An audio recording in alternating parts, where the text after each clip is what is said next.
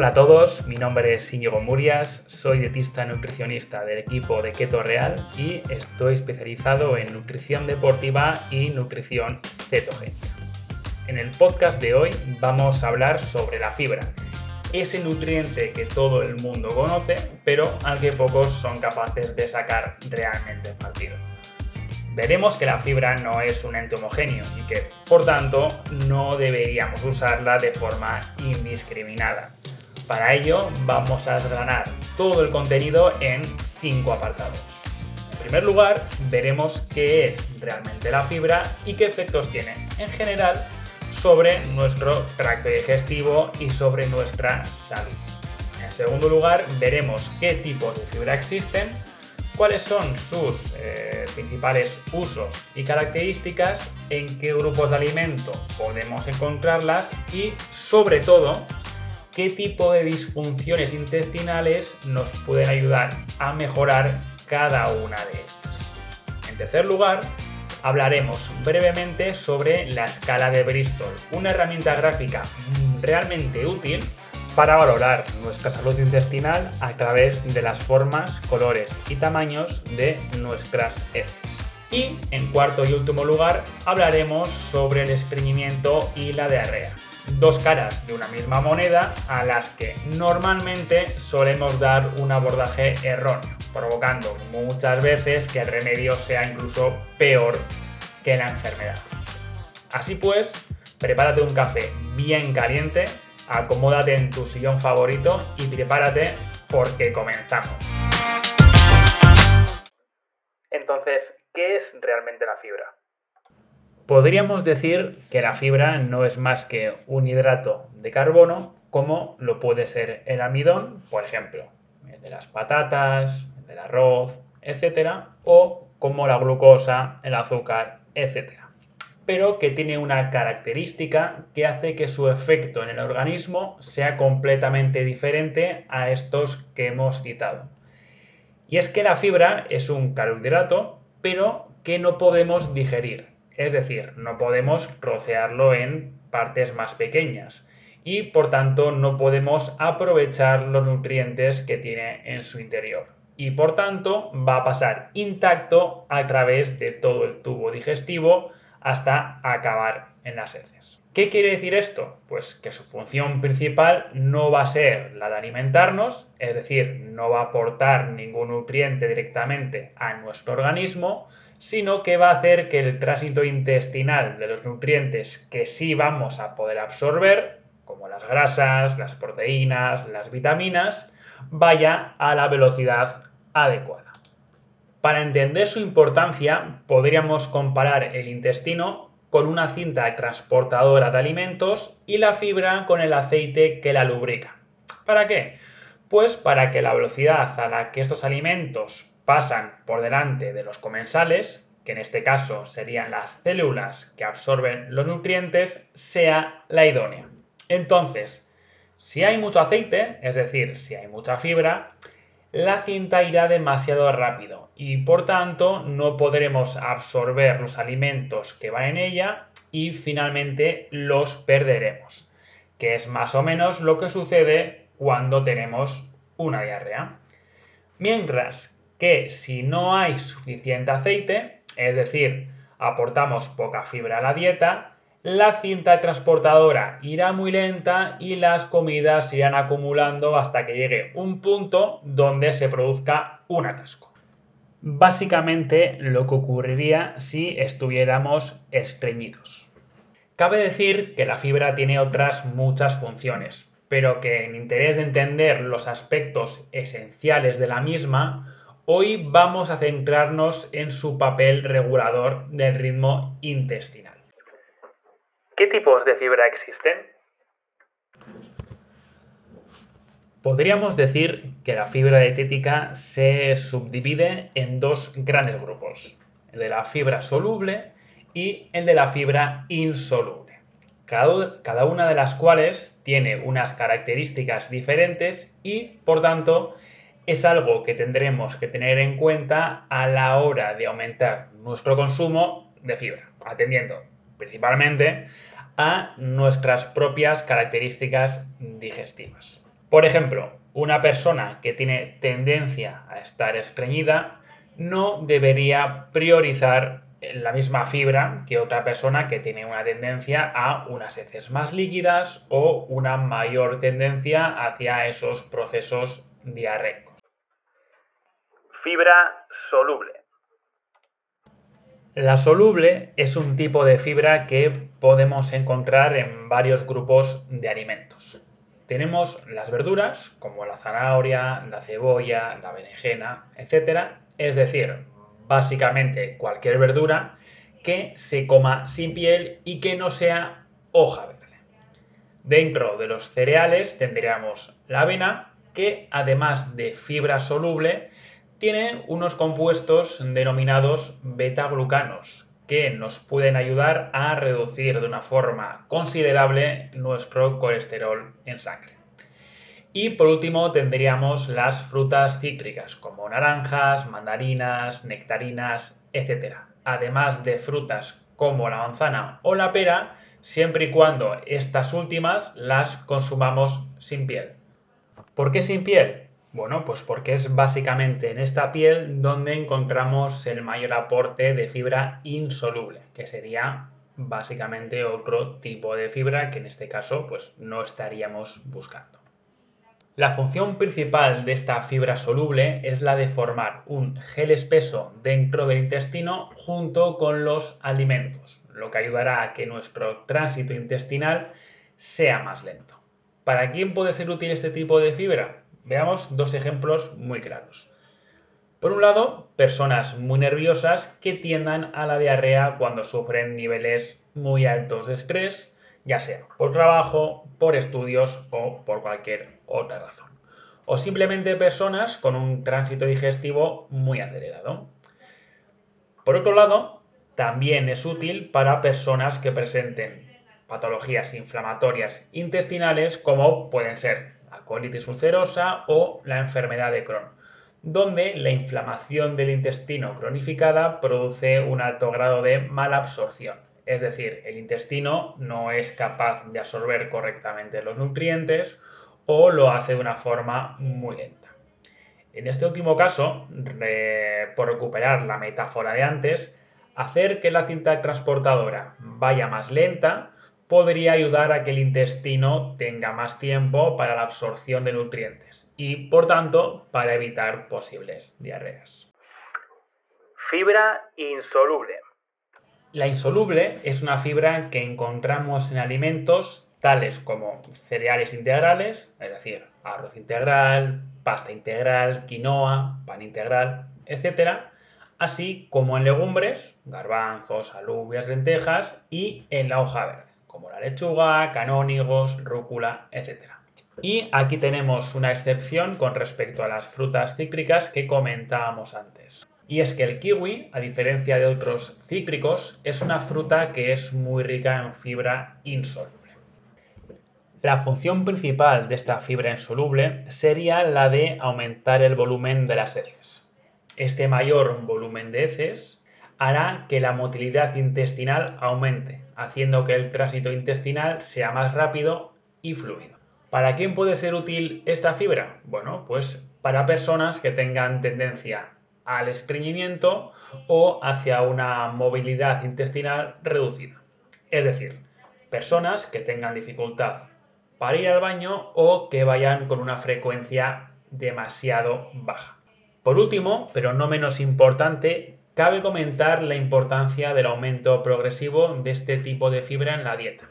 Y me explico. Es muy típico que una persona con estreñimiento de repente tome la decisión de que tiene que aumentar su ingesta de fibra para mejorar su situación y entonces pasa directamente de tomar una cantidad ínfima de fibra a tomar cantidades ingentes. Que si legumbres 4 o 5 veces al día, cereal integral a casco porro, hoja verde en ensalada para acompañar todas las comidas, más los tres o cuatro suplementos que le haya recomendado su herborista de confianza, etc. ¿Qué conseguimos con esto? Pues que nuestro intestino se irrite, se inflame y nos lleve a la situación completamente contraria, es decir, a irnos directamente a una diarrea con muy mala leche acompañada de gases, hinchazón y distensión abdominal. ¿Por qué sucede esto? Pues bueno, básicamente porque para consumir altas cantidades de fibra, como para todo, tiene que haber un periodo de adaptación. Cantidades excesivas de este tipo de fibra insoluble pueden generar una irritación muy grave en nuestro intestino. Por tanto, vemos que el remedio puede ser incluso peor que la enfermedad si lo hacemos de una forma muy brusca. Así que si padecemos de estreñimiento, aparte de hacer una buena elección de la fibra, esto es, fibra insoluble sobre fibra soluble, es de capital importancia que el aumento de fibra sea progresivo y venga además acompañada por una elevada ingesta de líquidos. Escala de Bristol y cómo usarla. La escala de Bristol es una herramienta gráfica donde podemos ver valoradas del 1 al 7 diferentes formas y consistencias de las heces. Unas más duras y pequeñas, otras más líquidas y amorfas, etc.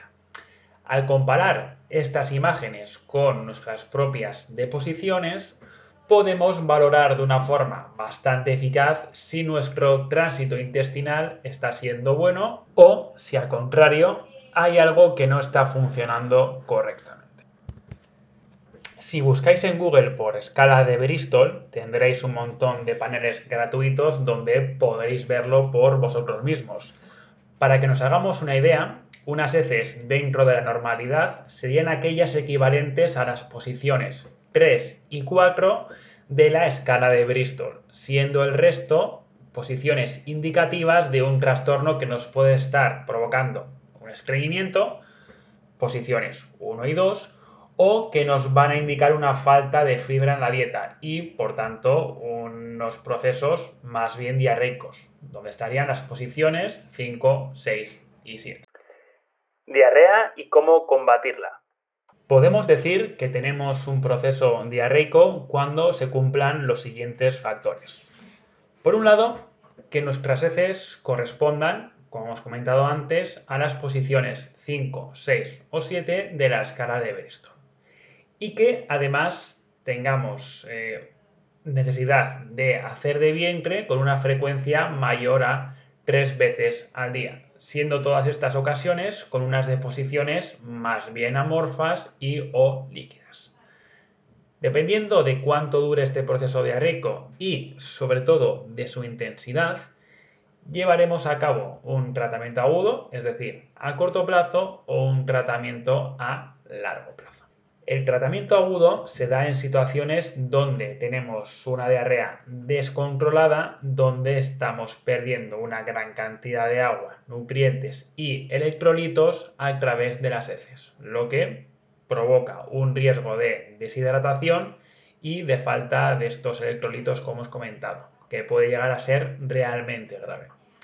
Esto suele darse principalmente tras algún tipo de intoxicación alimentaria por un alimento en mal estado o contaminado, como por ejemplo pudiera ser pues, una salmonelosis. En estos casos, lo más importante será siempre la reposición de líquidos y de los electrolitos, más aún cuando hablamos de personas muy mayores o en niños, donde una diarrea descontrolada puede llegar a provocar eh, situaciones de riesgo realmente graves debido a este proceso de deshidratación tan brusco que se produce. El tratamiento en estos casos consiste en la ingesta de sueros con electrolitos, como el típico suero oral que encontramos en cualquier farmacia o parafarmacia. Por lo menos hasta que pase lo más fuerte de la diarrea y la situación comience a normalizarse. Una vez que el ritmo de la diarrea es menor y que ya no hay un riesgo elevado de esta deshidratación, podemos pasar a la alimentación normal, donde priorizaremos alimentos astringentes y con poca fibra, como la patata, el arroz blanco, zanahoria cocida y los líquidos ricos en electrolitos, como pueden ser los caldos o los consomes. El tratamiento a largo plazo se da principalmente en personas con una tendencia natural, es decir, no inducida por ninguna intoxicación o similar, a tener un tránsito intestinal muy acelerado y con heces más bien líquidas y amorfas. El tratamiento en este caso consistirá principalmente en aumentar nuestro consumo de fibra soluble, que recordemos se encuentra en alimentos como las verduras, excepto las de hoja verde, en cereales como la avena, frutas cítricas como la mandarina y las naranjas y en frutas sin piel como la manzana o la pera. De esta forma ayudaremos a que la cinta transportadora, que es nuestro intestino, vaya un poquito más lenta, haciendo así más fácil a nuestro cuerpo absorber los nutrientes que tanta falta le hacen. Estreñimiento y cómo combatirlo. Podemos hablar de estreñimiento cuando se cumplen alguno de estos factores. Por un lado, que nuestras heces correspondan a las posiciones 1 o 2 de la escala de Bristol, que vayamos al baño tres veces o menos a la semana y o que las deposiciones vengan acompañadas de síntomas tales como el dolor, necesidad de un esfuerzo excesivo para la evacuación y gases e hinchazón abdominal. A la hora de combatir el tenemos básicamente dos vías de ataque. Por un lado, en lo que se refiere a la mejora de los hábitos defecatorios, es decir, los actos conscientes que podemos llevar a cabo para mejorar esta situación en el día a día y por otro lado el tratamiento dietético, donde pondremos en práctica lo que ya hemos hablado en el apartado de la fibra insoluble. Con respecto a los hábitos, tenemos principalmente tres, dos de los cuales son más típicos y conocidos y uno de ellos que quizás os sea algo más desconocido. Eh, uno de ellos eh, es principalmente que la ingesta de agua sea adecuada, es decir, ingerir la suficiente agua para que esto ayude a que nuestro intestino esté bien lubricado. Y por otro lado tenemos la práctica regular de actividad física o deporte, lo que también va a ayudar a regular con gran eficacia nuestro tránsito intestinal. Y en tercer lugar, tenemos un hábito que poca gente suele tener en cuenta y que quizás sea uno de los principales eh, causas de los estreñimientos cronificados a largo plazo. Y es básicamente el no hacer caso a la llamada. ¿A qué me refiero con esto? Pues básicamente a no hacer de vientre cuando el cuerpo te lo pide. Esto es muy típico en personas que, ya sea por timidez, una vergüenza malentendida o por escrúpulos higiénicos, no hacen de vientre fuera de casa. Por ejemplo, en la oficina, en la universidad, en la escuela, etc.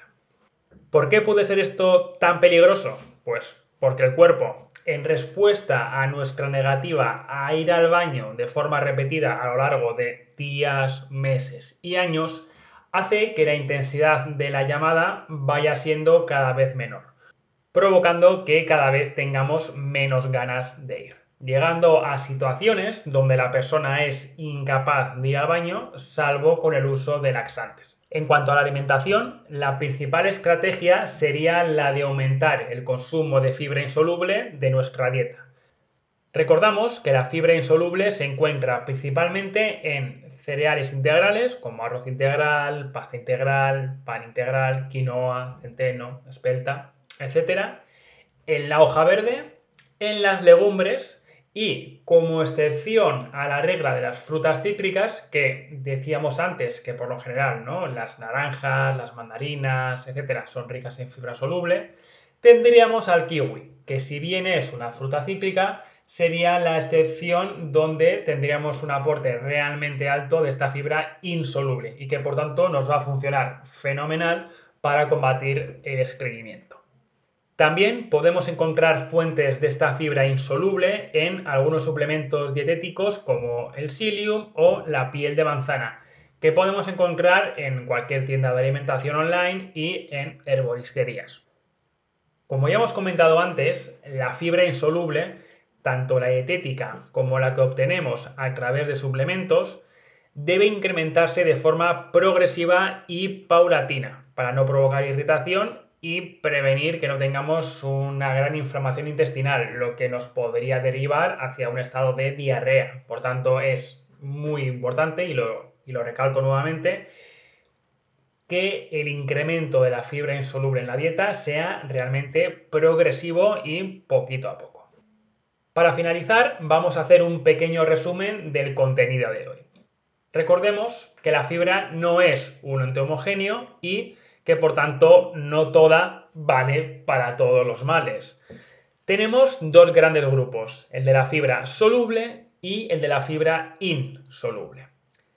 La fibra soluble se encuentra en alimentos como las frutas cítricas, la avena, la verdura, con excepción de la hoja verde, y en frutas como la manzana o la pera, siempre y cuando estas últimas las tomemos sin piel.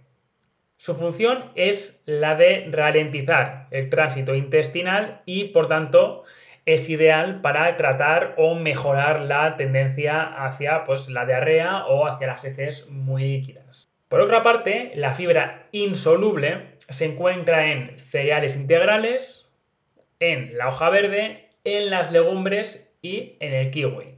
Y su función es principalmente la de acelerar el tránsito intestinal, siendo óptima, por tanto, para el tratamiento a medio y largo plazo del estreñimiento, acompañado obviamente de los hábitos que comentábamos antes actividad física, ingesta alta de agua y hacer caso a la llamada. Así pues, espero que os haya quedado todo muy claro, que el podcast de hoy os haya aportado cosas interesantes y nos vemos en próximos episodios con otras temáticas sobre nutrición, salud, que esperamos sean de buscar Un saludo y nos vemos pronto. Hasta la próxima.